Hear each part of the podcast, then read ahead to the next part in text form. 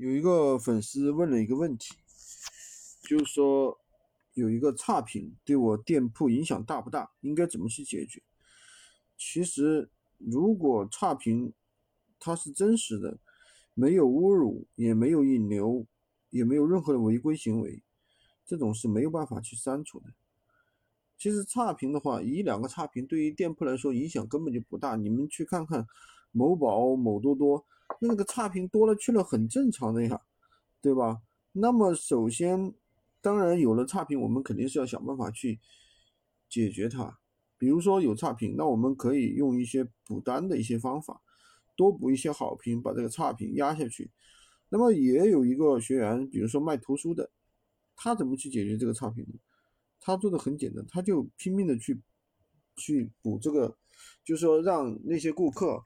没要好评的，他批量去要一波好评，他批量要一波好评，不就把差评压下去了吗？这就是一个非常简单的可以实操的一个方法。今天就跟大家讲这么多，喜欢军哥的可以关注我，订阅我的专辑，当然也可以加我的微，在我头像旁边获取闲鱼快速上手笔。